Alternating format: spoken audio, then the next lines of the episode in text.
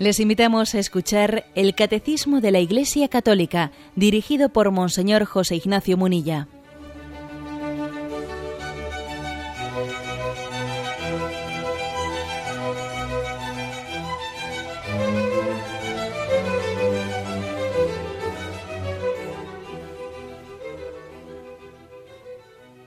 Un cordial saludo a todos los oyentes de Radio María.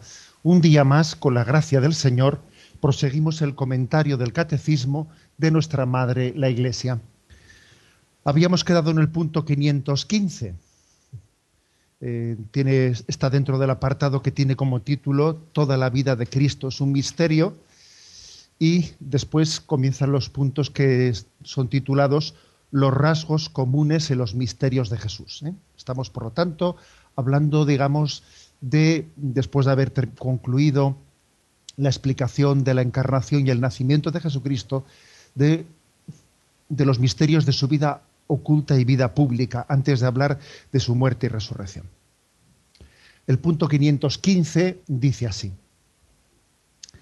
Los evangelios fueron escritos por hombres que pertenecieron al grupo de los primeros que tuvieron fe y quisieron compartirla con todos. Habiendo conocido por la fe quién es Jesús, pudieron ver y hacer ver los rasgos de su misterio durante toda su vida. Desde los pañales de su natividad hasta el vinagre de su pasión y el sudario de su resurrección, todo en la vida de Jesús es signo de su misterio. A través de sus gestos, sus milagros y sus palabras, se ha revelado que en él reside toda la plenitud de la divinidad corporalmente. Su humanidad aparece así como el sacramento, es decir, el signo y el instrumento de su divinidad y de la salvación que trae consigo, lo que había de visible en su vida terrena, conduce al misterio invisible de su filiación divina y de su misión redentora. Bueno, en el punto 515 nos recuerda que los evangelios han sido escritos, dice aquí, por hombres que pertenecieron al grupo de los primeros discípulos de Jesús y que tuvieron fe en Él. Y desde esa fe en Jesucristo escribe los Evangelios. Por lo tanto, dos afirmaciones. Recuerdo que hubo una oyente que hizo una pregunta referente a si era correcto decir que los mm, autores de los evangelios son estrictamente, ¿no? Pues cuando dice Evangelio de San Juan, ¿eh? el Evangelio de San Juan ha sido escrito em, solamente por San Juan o ha habido también otros, otros redactores? ¿El Evangelio de San Mateo ha sido escrito por San Mateo o ha habido otros redactores? Bueno, eh, yo recuerdo que le, respondía a esa pregunta a la oyente de la siguiente forma. Es decir, no, no forma parte, eh, ni mucho menos, ¿no? no, forma parte de, así como es un, o sea, forma parte del dogma católico que los evangelios están inspirados por el Espíritu Santo, sin embargo no forma parte de ese mismo dogma católico el hecho de que el escritor del libro de San Juan o San Mateo fuese exclusivamente San Mateo o hubiese también otros redactores o también entre los redactores del Evangelio de San Mateo estuviesen pues eh, alguno del grupo de sus discípulos, etcétera. Eh, eso no, no es una cuestión fundamental y hoy en día pues em, existen bastantes estudiosos en, escritura que hablan de cómo los evangelios antes de que antes de estar redactados tal y como nosotros los hemos conocido pues antes de ello primeramente tuvieron una tradición oral o sea eran oralmente predicados cuando todavía no estaban escritos. Y cuando comenzaron a escribirse, no se escribieron todos, ¿eh? digamos, un capítulo del principio hasta el final, sino que fueron haciéndose relatos sueltos. Y uno relató eh, la pasión de Jesús y otro relató tal, y luego se fueron poco a poco uniendo uniendo los relatos sueltos que habíais y así se fue componiendo el Evangelio. Eso parece que es mm, bastante claro. Lo que pasa es que es muy difícil de poder, ¿no? Con dos mil años de distancia, es muy difícil de poder recomponer la historia, mm, digamos, paso a paso de cuál fue el primer relato que se escribió. Algunos dicen que fue el de la pasión de Jesús y cuál fue el segundo y cuál fue el... Bueno, eso es muy difícil recomponerlo, pero quiero decir que si en alguna ocasión pues, eh, uno escucha la, la explicación por parte de algún escriturista que dice, bueno, pues tal evangelio, el evangelio de San Juan, eh, tiene una parte añadida que es a partir del capítulo 20 hay, como un epílogo que es añadido posteriormente, etcétera. Este tipo de explicaciones son contrarias al, dogma católico que habla de que los evangelios, las sagradas escrituras están inspiradas por el Espíritu Santo. No, no son contrarios. De hecho, nos importa poco, nos importa poco que un evangelio tuviese solo una mano redactora o unas cuantas manos, manos redactoras, nos importa poco. Lo que nos importa es saber que fue inspirado eh, por obra del Espíritu Santo y que de alguna manera nos da la garantía ¿no? de conocer a, Jesucristo, al revelador del Padre. Eso es lo que nos importa. Los evangelios, los cuatro evangelios canónicos, los que son reconocidos por la Iglesia como palabra de Dios, pues dos de ellos están atribuidos a los apóstoles, a dos apóstoles que son el de San Mateo y San Juan, y otros dos, Marcos y Lucas, eh, pues están atribuidos a evangelistas que no eran apóstoles. Se suele decir que Marcos era, era como un amanuense de San Pedro, etcétera. Bueno, pues eh, lo que está claro es que unos eran apóstoles, otros eran evangelistas.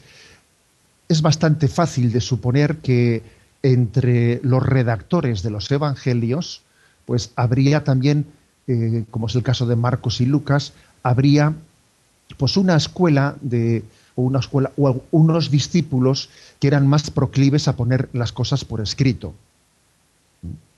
Pues igual que cuando también hoy en día, pues en el seno de la iglesia, pues tú ves que hay una persona que tiene que tiene más cualidades pues para pues para escribir y le dices oye te podías tú encargar de, hacer este trabajo de secretaría y bueno uno busca quien, quien, tenga más facilidad de escribir y de expresarse y le encomienda ese trabajo. Bueno pues eso también así nos imaginamos que irían surgiendo los, los evangelistas no mm, Marcos y Lucas y otros posibles redactores que pueden estar también detrás de los evangelios.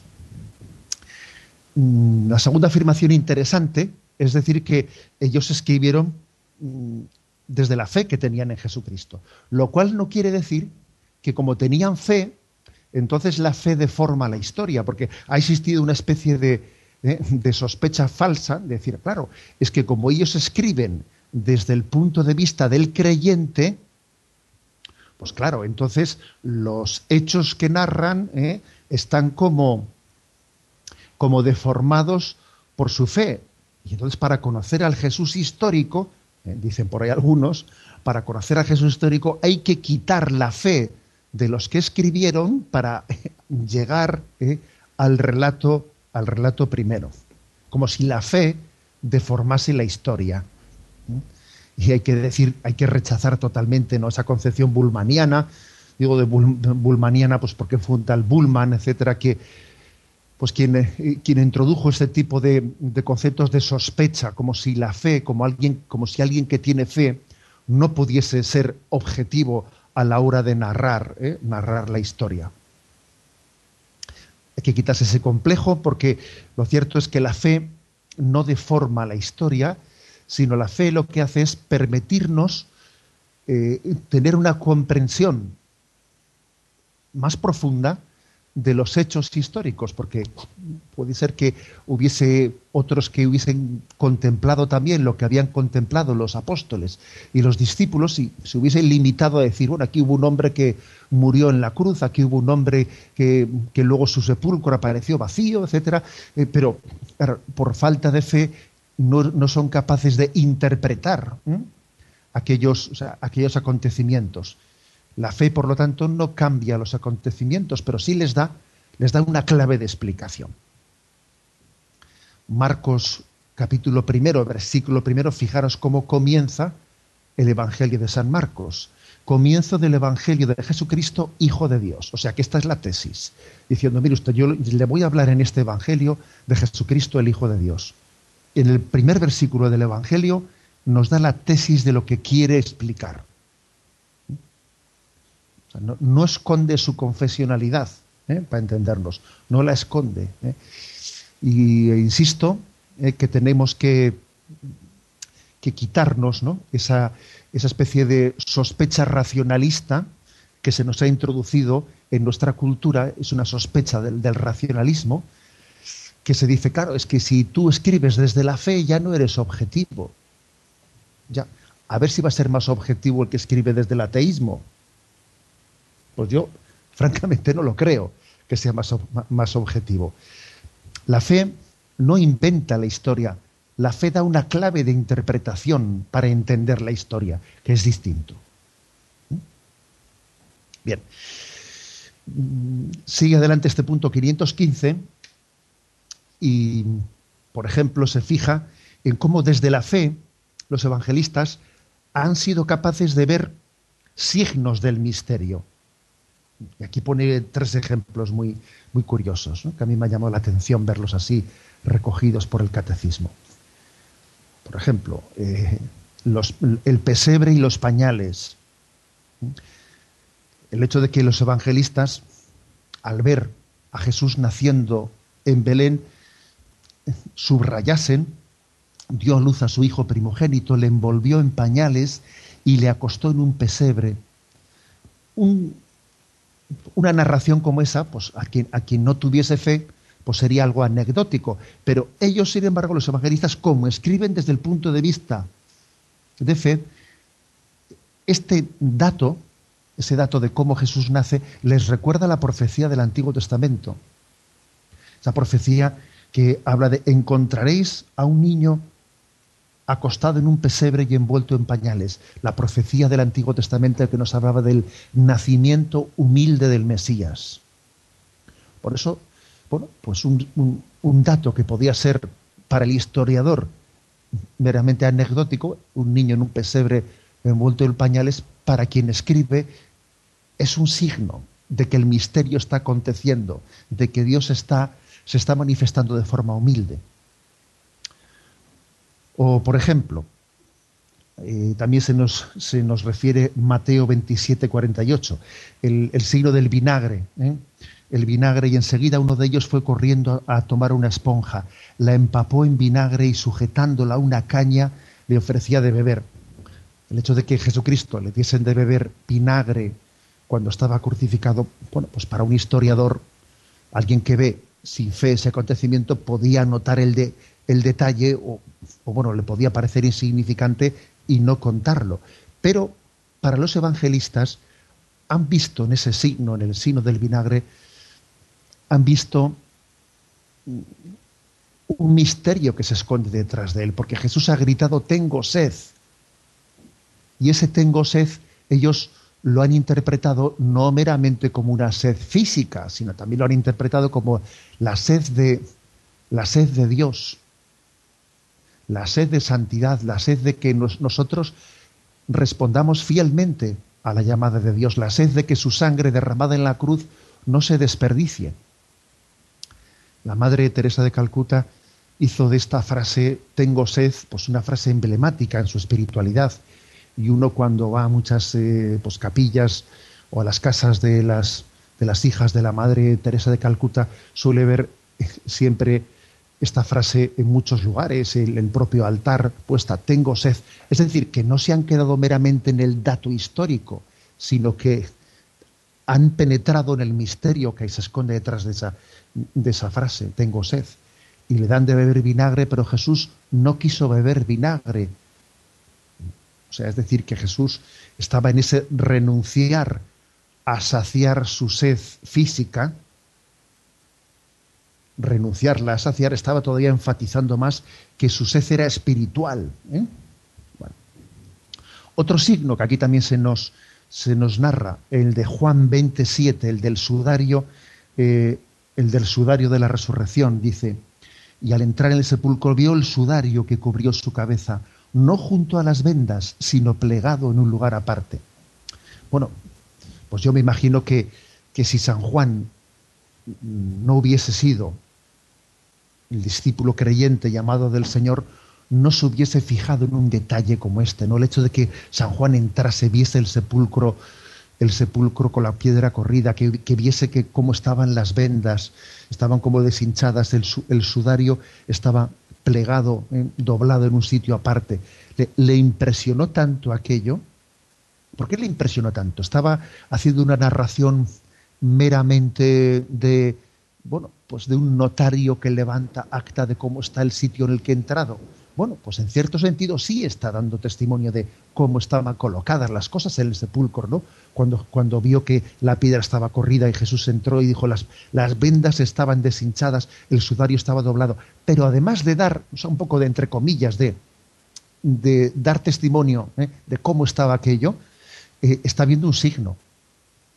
Y él, para él ese sudario, ese sudario es un signo del rostro transfigurado de Jesucristo, del rostro resucitado. Ese, ese sudario es un sudario santo porque ha tocado la figura del rostro muerto de Jesús y ha tocado el rostro resucitado de Jesús. ¿eh? Y ese es un sudario en el que parece como que se transfigura, se transfigura la humanidad y, y toca la resurrección. Es un sudario que ha tocado la resurrección. Bueno, son unos cuantos ejemplos que pone aquí el, catecismo para, que entendamos que los evangelistas no se limitan, no se limitan meramente a narrar acontecimientos mm, como los podía narrar alguien que no tiene fe, sino que en la realidad, ¿eh? Dios, o sea, el Espíritu Santo les permite penetrar en la realidad con una luz mucho más potente que es la luz de la fe y, percibir ¿no? su, su signo, su, su significado más profundo. Termina diciendo este punto 515 que en el fondo la humanidad de Jesucristo, su cuerpo, es como un sacramento, porque es signo e instrumento de la divinidad. ¿eh? Definimos los sacramentos, los siete sacramentos, los definimos como signos e instrumentos de la gracia. Bueno, pues aquí se le llama también sacramento, igual que también se le llama sacramento a la iglesia, que es signo e instrumento, también se le llama sacramento a la propia humanidad de Jesucristo. Y los, evangelistas tienen el don de la fe para comprender los signos que Jesús está haciendo si a través de su humanidad dice una palabra, hace un gesto eh, o lo que fuere, eh, ellos en los evangelios nos dan las claves de interpretación de las palabras de Jesús y de los signos que él hace, porque están revelando al, eh, a Dios Padre y están revelando la divinidad del verbo que se esconde en esa humanidad de Jesucristo. Tenemos un momento de reflexión y continuaremos enseguida.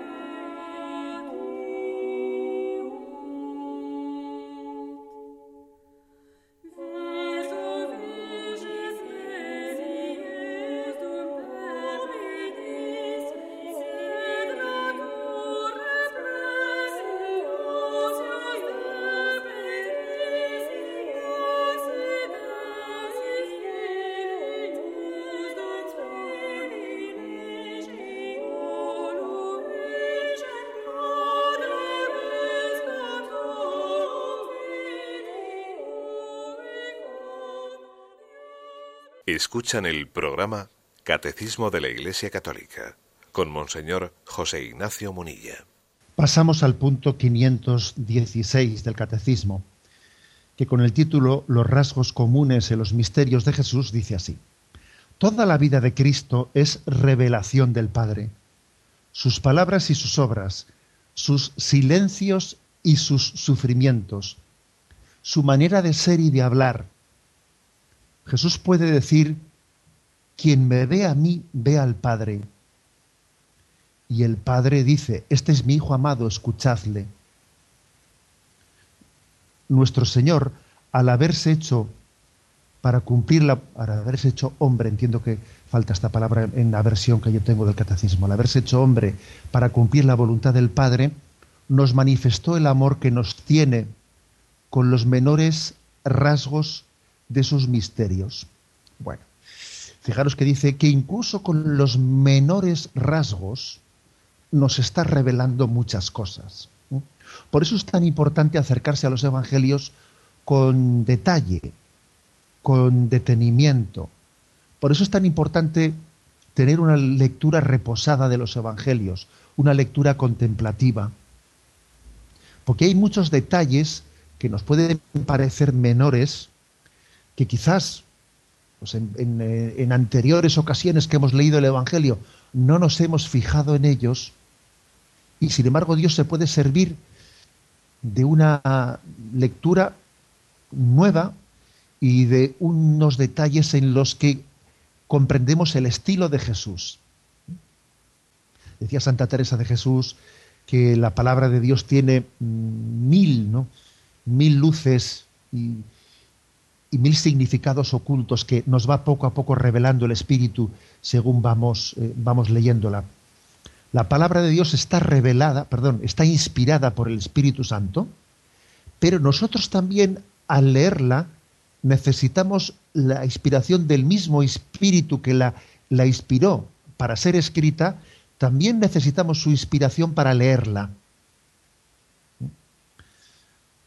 En la comunión con la Iglesia que también está inspirada para interpretar correctamente ¿no?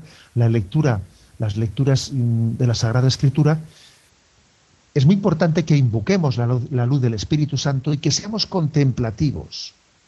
Dice aquí, incluso en rasgos menores, dice, en detalles. Por ejemplo, dice,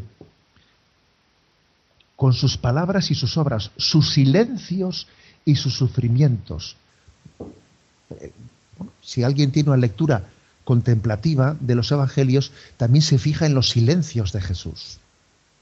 Los silencios de Jesús en el momento del interrogatorio de la pasión, cuando a mí no me respondes. ¿No ves cómo te están acusando? ¿Por qué te callas? ¿No ves que yo tengo poder para quitarte la vida o para respetarte la vida? O el silencio de Jesús cuando Pilato mismo le dice, ¿y qué es la verdad? Los silencios de Jesús de su vida oculta, el hecho de que los evangelios cuenten tan poco de esa vida sometida y en obediencia de Jesús, los sufrimientos, por ejemplo, el hecho de que haya momentos en los que, en los que Jesús nos abra un poco su corazón para compartir su sufrimiento ¿no? y nos diga, Jerusalén, Jerusalén, que apedreas a los profetas, que persigues a los que te son enviados. ¿Cuántas veces he querido reuniros como la gallina a sus polluelos debajo de las alas, pero no habéis querido? Y parece que hay momentos de los evangelios en los que Jesús nos, nos abre su corazón. Y es importante estar atento a esos momentos. No hacer una, una lectura fría ¿eh? y, y distante, sino entender que los evangelios nos quieren abrir el corazón de Cristo. Por eso el, el episodio de San Juan, del apóstol amado reclinando su cabeza en el costado de Cristo, es, el, es el, la imagen del el cristiano que se acerca a los evangelios. Ya sabéis aquello que decía Orígenes, que os lo he contado más de una vez. Eh, Orígenes dice que el corazón de, los, de las escrituras son los evangelios. Y el corazón de los evangelios es el evangelio de San Juan. Y el corazón del evangelio de San Juan es el discípulo amado con su cabeza reclinada en el corazón de Cristo, en el costado de Cristo. Es decir, así hay que acercarse ¿eh? a, la, a, la, vida de Jesucristo, porque es una revelación del Padre. Y en los latidos, ¿no? en su interioridad, en la interioridad de Cristo, descubrimos la plenitud de la revelación. A vosotros no os llamo siervos, os llamo amigos, porque todo lo que el Padre me lo ha comunicado, os lo, os lo he dado a conocer. No hay secretos. Acércate que te, que te lo voy a comunicar todo. Ese es el espíritu ¿eh? de los evangelios. Es, eh, hay dos frases correlativas que aquí el, el catecismo las refiere, que son, Jesús dice, quien me ve a mí, ve al Padre. ¿Mm? El Padre es invisible, pero en la revelación de Jesucristo adquiere una cierta visibilidad a través del Hijo que se encarna, podemos, eh, tocando al Hijo, tocamos al Padre. Quien me ve a mí, ve al Padre. Y el Padre, en la teofanía tanto de, del río Jordán como de la, del Tabor en la transfiguración, dice, este es mi Hijo amado, escuchadle. O sea que el Hijo nos remite al Padre y el Padre nos remite al Hijo. Jesús dice, quien me ve a mí ve al Padre, y el Padre dice, este es mi Hijo amado, escuchadle. Bueno, insisto en lo que he dicho antes, con lo cual no se trata de recurrir a los evangelios pues para ¿eh? meramente pues para hacer una, un relato exteriorista ¿eh? de los acontecimientos, sino que introducirnos desde ellos en el corazón de Cristo y desde el corazón de Cristo en el corazón del Padre. No hay rasgos menores, pues, en los evangelios. En los evangelios no hay detalles insignificantes. En los evangelios no hay, no hay paja, como se dice. No, no hay paja. Y, el Señor nos puede llegar a iluminar en un momento determinado de nuestra vida por algo que antes, no sé, pues no, no le habíamos prestado suficiente atención. Pasamos al punto siguiente, al 517. Dice, toda la vida de Cristo es misterio de redención. La redención nos viene ante todo por la sangre de la cruz. Pero este misterio está actuando en toda la vida de Cristo.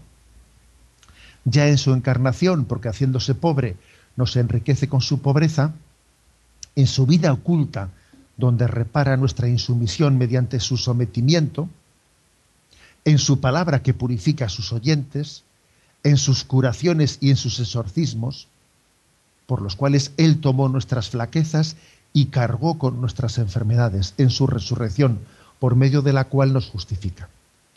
Bueno, no voy a extenderme mucho eh, en la explicación de este punto porque en, la explicación del programa anterior ya lo había un tanto adelantado. Es decir, que mm, toda la vida de Cristo es redentora, toda la vida de Cristo. ¿eh? No únicamente el momento de la cruz. Y Jesús, escuchando a la mujer samaritana, cuando la escuchaba con paciencia o cuando escuchaba con paciencia a los dos discípulos de Maús que le contaban las cosas y tenía paciencia de escucharle, nos estaba redimiendo con su paciencia. ¿eh? Y cuando Jesús ¿eh? pues descansaba y dormía, nos estaba redimiendo con su descanso. Es decir, Jesús en cada momento de su vida nos está redimiendo. ¿eh? Bueno, como ya tuve ocasión de explicar eso, no voy a este, extenderme más. Tenemos un momento de reflexión y continuaremos enseguida.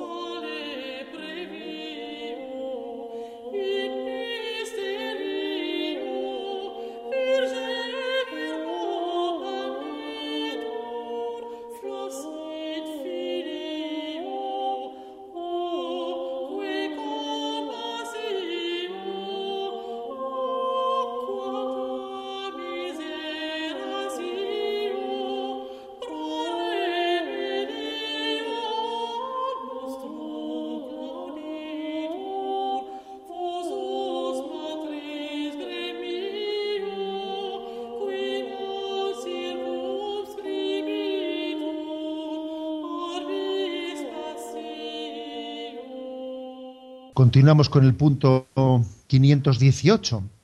En este punto concluimos el apartado Los rasgos comunes en los misterios de Jesús. Dice así, toda la vida de Cristo es misterio de recapitulación. Todo lo que Jesús hizo, dijo y sufrió tuvo como finalidad restablecer al hombre caído en su primera vocación bueno, la palabra recapitulación es una palabra pues utilizada especialmente por San Pablo, la tenemos en Efesios 1.9, fue, voluntad de Dios recapitular todas las cosas en Cristo. Y entonces dice uno, vamos a ver qué significa ¿no? ese término de recapitulación. Hay que decir que fue San Irineo, el gran padre de la Iglesia, el obispo de Lyon de comienzos del siglo II, el que desarrolló de una manera muy admirable este, eh, este tema de la recapitulación y habló mucho del término recapitulación. Eh, eh, por lo tanto, por ello, por ello aquí se cita un texto de, de, San Irineo que vamos a leer y lo explicamos. ¿Qué significa la palabra recapitulación? Que Cristo lo recapituló todo. Dice, cuando se encarnó y se hizo hombre, recapituló en sí mismo la larga historia de la humanidad, procurándonos en su propia historia la salvación de todos. De suerte que lo que perdimos en Adán, es decir, el ser imagen y semejanza de Dios, lo recuperásemos en Cristo Jesús. Por lo demás, esta es la razón por la cual Cristo ha vivido todas las edades de la vida humana, devolviendo así a todos los hombres la comunión con Dios.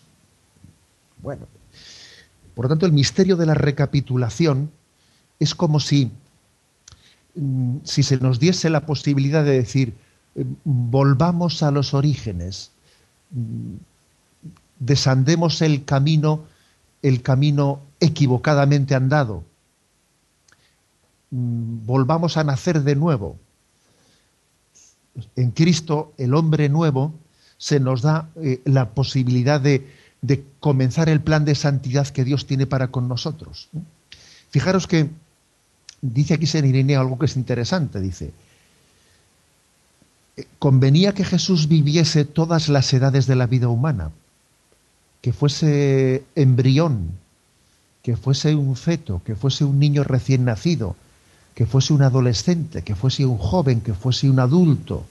O sea, convenía que él viviese todas las fases de la vida humana porque en la medida que él asume, redime, hay un principio en Cristología que dice, lo que no ha sido asumido no ha sido redimido. Y Jesús lo asumió todo. Asumió la condición humana en todas sus fases, en todas lo que asumió también la muerte, que a él no le correspondía, ¿eh? pero la, asumió. Y según ese principio que dice, lo que no ha sido asumido, no ha sido redimido, nosotros podemos, por eso, para nosotros es tan importante que la encarnación, que confesemos la encarnación plena, no únicamente el decir, bueno, pues él ha tomado una apariencia de hombre, no, no, una apariencia de hombre no es carne de nuestra carne y sangre de nuestra sangre, porque es que si no lo fuese, no estaríamos redimidos. Jesús, si Jesús no hubiese asumido nuestra condición, estaría por, redimir, faltaría, eh, porque Él no, la había asumido. Bien, a esto se llama, eh, desde aquí entendemos qué significa el término recapitulación. Recapitular es mm, volver a vivir la historia llevándola a su principio, llevándola al plan original de Dios. Es como si, si Jesucristo, no, bueno, no es como sí, sino que es que es así. ¿eh? Jesucristo es, es nuestro hermano mayor, aquel que viene en busca de el hermano pequeño que marchó de casa y y no ceja en su, en su lucha por buscarle hasta encontrarlo, cargarlo sobre sus hombros y volver de nuevo a la casa del Padre y decirle, Padre, aquí tienes el Hijo que marchó de casa, ¿no? Y volvemos a estar, volvemos a estar la familia completa. La redención, no sé si lo hemos pensado en alguna ocasión desde este punto de vista, ¿no? La redención es, por parte de Jesucristo, volver a traerle al Padre, a, llevarle al Padre a los hijos que se habían escapado de casa. Para poder decir, Padre, ya estamos todos, hagamos una fiesta. Hagamos una fiesta porque los, mis hermanos pequeños que se habían marchado, aquí te, aquí te los he traído. El drama está en que alguno de nosotros no queramos, no queramos corresponder ¿no? a ese retorno a la casa del Padre, pero, pero esta es la recapitulación es la recapitulación. Y, este es el misterio que se esconde ¿no? detrás de, de la redención de Jesucristo. Vamos a mm, leer en, concreto el texto Efesios, Efesios 1, 9, 10, que es el, el texto en el que se hace referencia a esta recapitulación. Efesios 1.9 dice, leo un poquito desde antes, en él tenemos por medio de su sangre la redención, el perdón de los pecados, según la riqueza de su gracia, que ha prodigado sobre nosotros en toda sabiduría e inteligencia, dándonos a conocer el misterio de su voluntad, según el benévolo designio que en él se propuso de antemano, para realizarlo en la plenitud de los tiempos, hacer que todo tenga a Cristo por cabeza lo que está en los cielos y lo que está en la tierra. Este es el concepto de, recapitulación. ¿eh? Es decir, hacer que todo tenga a Cristo por cabeza. ¿Cómo redimir? ¿Cómo volver al plan original? Existe un gran desorden, el pecado ha introducido un gran desorden. La manera de redimir este desorden es ordenar todo en Cristo. Eh, lo que dice San Pablo, todo es nuestro y nosotros de Cristo y Cristo del Padre. O sea, si, hacemos un mundo en el que el reino de Dios se instaure de manera que todo tenga a Cristo por cabeza, que, todo, que, esté todo cristificado, es decir, que, que todos se hayan, todo el trabajo, el descanso, el deporte, la familia, que todo tenga Cristo por cabeza. A esto se llama la recapitulación. O sea, Jesús es el que nos enseña a devolver a todo el mundo, a toda la sociedad, a, eh, a todas las actividades de la humanidad, a, a volverlas para, para que cumplan y respondan al plan, a la vocación originaria con la que el Padre, para con la que el Padre nos ha creado. Bueno, pues quedémonos con esto, ¿eh? porque Jesús, a través de su vida y a través de su redención, nos está enseñando a que todo vuelva al Padre, según el plan en el que el Padre lo creó. Dios creó todo el mundo para que diese gloria, diese gloria al Padre, al Hijo y al Espíritu Santo. El pecado lo ha distorsionado, y ahora viene Jesucristo a recapitularlo todo, es decir, a decirnos, si ponéis a Cristo como cabeza de vuestra, de vuestra vida, de vuestras actividades, de, como culmen de, de, vuestros valores, volverá todo a tener sentido conforme al plan originario del Padre. Esa es la recapitulación, que todo tenga Cristo por cabeza. Y en Cristo descubrimos la vocación originaria con la que el Padre nos ha creado. Bien, lo dejamos ahí y damos paso a la intervención de los oyentes. Podéis llamar para formular vuestras preguntas al teléfono 917 107 700 917 107 700.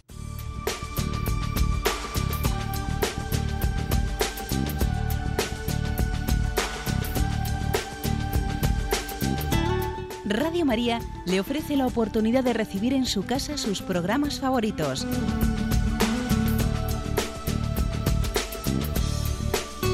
Ahora lo puede hacer a través de nuestra página web www.radiomaria.es o bien llamándonos al 902 500 518. 902 500 518. Pídanos el programa que más le interesa en cualquiera de sus emisiones, especificando el día y la hora que lo ha escuchado. Solo nos tiene que decir si lo quiere en CD de audio o CD o DVD en MP3. Haga su solicitud en el 902 500 518 y en www.radiomaria.es. Radio María, más cerca de usted.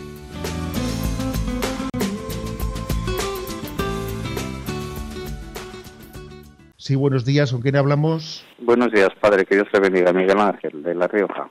Eh, mire, yo soy un, me he convertido hace ya un tiempo, estoy súper maravillado, el sentido de mi vida es Jesús. Eh, usted le oigo muchas veces y lo tengo, pues eso, como que usted tiene ahí adentro el Espíritu Santo y hace transmitir todo aquello a las personas, que no todo el mundo tiene ese don. Mire, perdóneme, yo con toda la ilusión del mundo me voy a casar por la iglesia eh, y tengo que elegir una lectura. Entonces me hacía mucha ilusión, ya que usted no puede casarme, eh, que me eligiera usted esa lectura. Eh, no sé si esto puede ser o es mucho pedir. Que no sea esta de, San Pablo, que está como ya muy oída, del amor sin límites, espera sin límites, y digo, me haría mucha ilusión. No sé. Muchas gracias, Padre, y perdone si no puede ser. Gracias.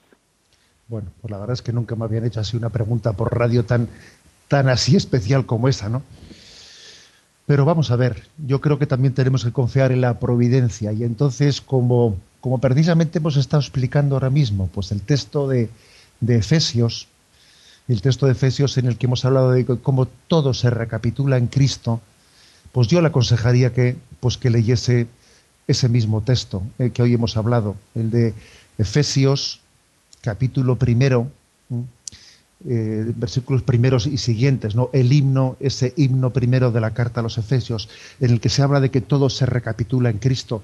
También el matrimonio se recapitula en Cristo, es decir, en Cristo aprendemos cuál es nuestra responsabilidad con Dios.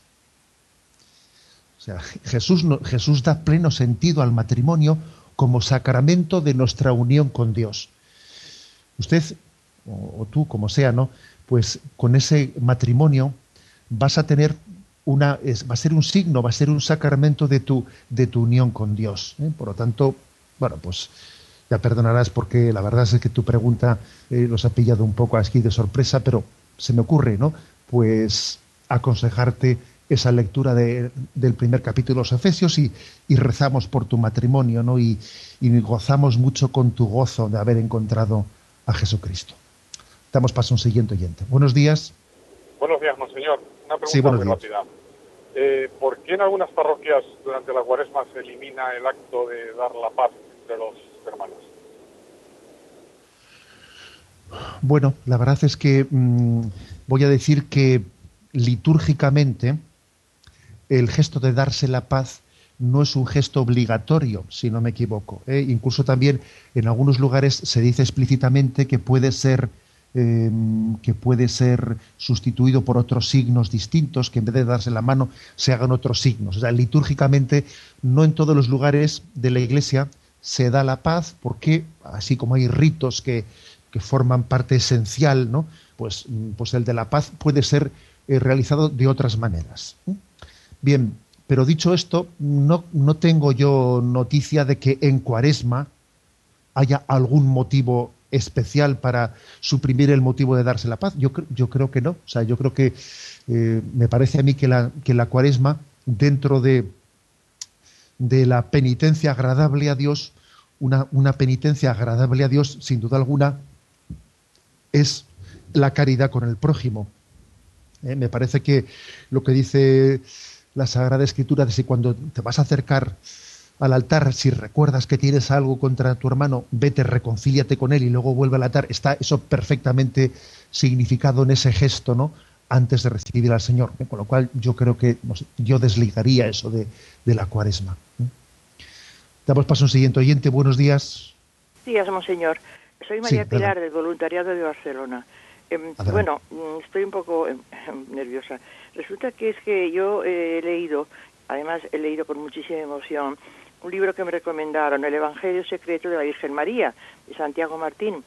Y tanto es así que he comprado otro, que ya va por la 21 edición. Yo quería preguntarle su opinión, monseñor.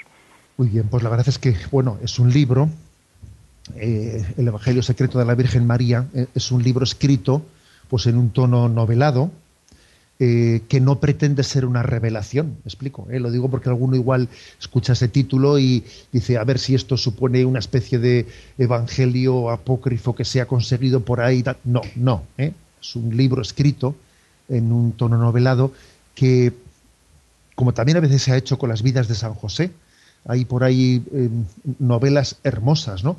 sobre, sobre, la vida de San José, en el que, pues lógicamente, el autor pone de su imaginación y pone también de su, eh, de su sensibilidad espiritual para también imaginar cómo es la vida de San José, etcétera, ¿no? O sea que mm, me parece un libro bueno, muy bueno, ¿eh? pero hay que interpretarlo así. ¿eh?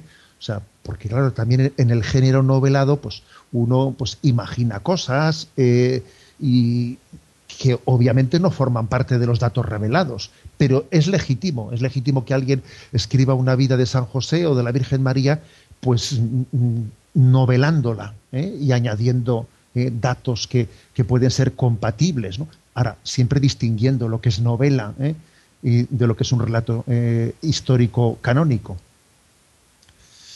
Damos paso a un siguiente oyente. Buenos días. Buenos días, monseñor. El otro día, hablando con una persona que es católica y de comunión diaria, me decía que, este, que esto de adorar las imágenes, que, que, que, no, que no está bien. Entonces yo le dije que una cosa es adorar y otra venerar, que adorar, adoramos solo al Santísimo, y acá las imágenes las veneramos. Entonces me dijo que qué diferencia hay, que era lo mismo yo no supe contestarle, entonces me gustaría que usted me aclarase qué diferencia entre adorar, porque decía, pues eso, que es idolatría pura, eh, adorar las imágenes. Entonces quiero que usted me explique qué, es, qué diferencia hay entre adorar y venerar, para poderme yo aclarar y aclarar, aclarar a esta persona. Pues bien, yo creo que la diferencia clara está en que la palabra veneración, eh, dirigida a las imágenes, pues tiene un tiene un, una mediación en ellas, ¿no? Mientras que la adoración es llegar al fin. ¿eh? Eh, en la adoración, digamos, hay un, un, bien supremo en lo que adoro. ¿eh? Sin embargo, la veneración es un signo, es un medio para llegar al fin. O sea que esa, esa diferencia, esa diferencia, pues, no, pues Dios que para mí es tan clara como que, como que no es lo mismo que, que alguien pues dé un abrazo a su madre, pues que tenga en su cartera una foto de ella bueno, pues, pues, no, eh, pues eh, la, foto será un medio para, para guardar la memoria de, de, su madre. Bueno, pues yo algo así diría, ¿no? No, no, complicaría la explicación. La adoración es, un, es una expresa la relación directa de plena sumisión que tenemos con Dios. Eh, la veneración nos, nos hace referencia a bueno, pues aún recurrir a, la imagen de los santos, etcétera, para que a través de ellos nuestro corazón se entregue plenamente a Dios. ¿no? O sea, es una mediación a la que le llamamos veneración y no adoración, porque si le llamásemos adoración estaríamos haciendo del medio un fin, y el medio es un medio, no es un fin. Damos paso al siguiente oyente. Buenos días. Buenos días, monseñor. Adelante, te escuchamos. Mm, eh, muchas gracias por su programa y espero que no interprete como irreverente la pregunta o la aclaración que me gustaría que usted me hiciera. Eh, no entiendo mm, por qué la historia del hombre, de toda la humanidad, ha tenido que mm, eh, sufrir eh, un pecado que cometieron nuestros primeros padres, que tampoco estoy muy seguro de que aquello fuera así y que de alguna manera yo entiendo que es lo que da lugar a mm, el tema del que ha estado usted hablando esta mañana, el de la redención. O sea, el que Jesús tuviera que venir al mundo y sufrir todo lo que sufrió para redimirnos. Me pierdo, monseñor. Muchas gracias. Bueno, la verdad es que ese, ese me pierdo que dice el oyente, pues también puede hacer referencia a que hay un misterio que nos, que nos supera y tenemos que ser muy humildes ante él. Pero bueno, alguna, ¿eh?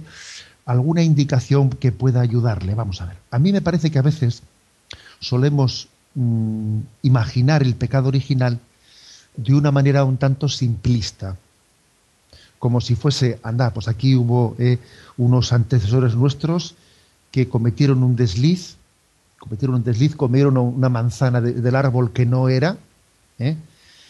fueron un poco pillos, cometieron, eh, comieron una manzana del árbol que no era, y fíjate tú la que nos ha caído a costa de aquel error de nuestros padres. Bueno, estoy exagerando, pero aunque estoy exagerando, quiero con ello un poco desenmascarar a veces la lectura simplista eh, que se puede llegar a hacer del pecado original. En primer lugar, digamos que el pecado original eh, supone una actitud de, de, rebelión y de falta de confianza en Dios que nos ha creado como criaturas suyas, ¿no?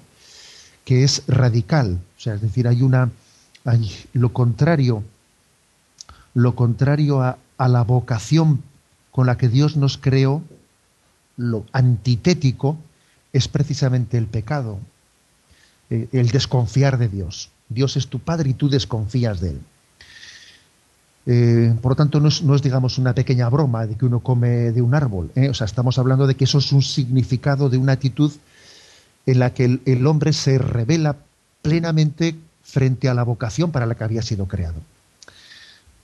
En segundo lugar, no se trata de una culpa que tienen otros de la que yo no participo y soy y soy meramente sujeto paciente. No, nosotros con nuestros pecados personales, de alguna manera nos hemos unido a ese pecado, a ese pecado original.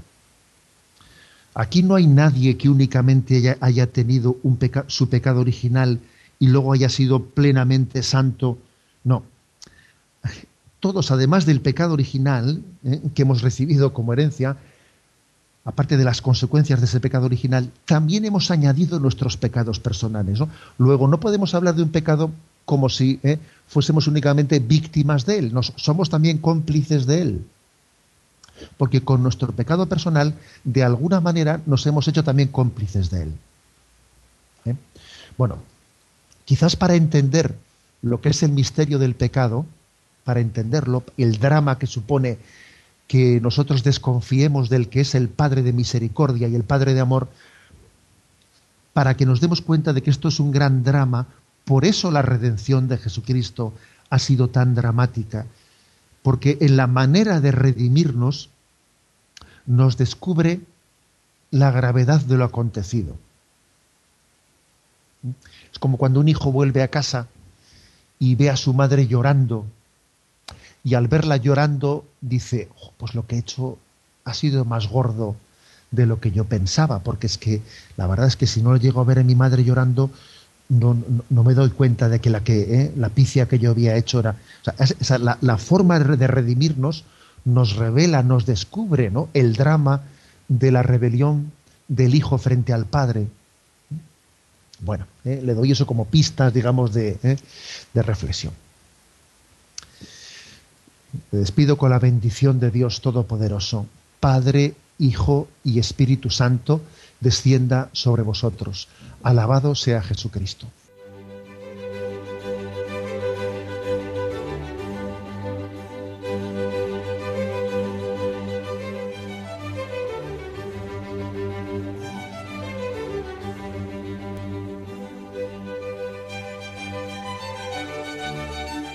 Han escuchado en Radio María el Catecismo de la Iglesia Católica, un programa dirigido por Monseñor José Ignacio Munilla.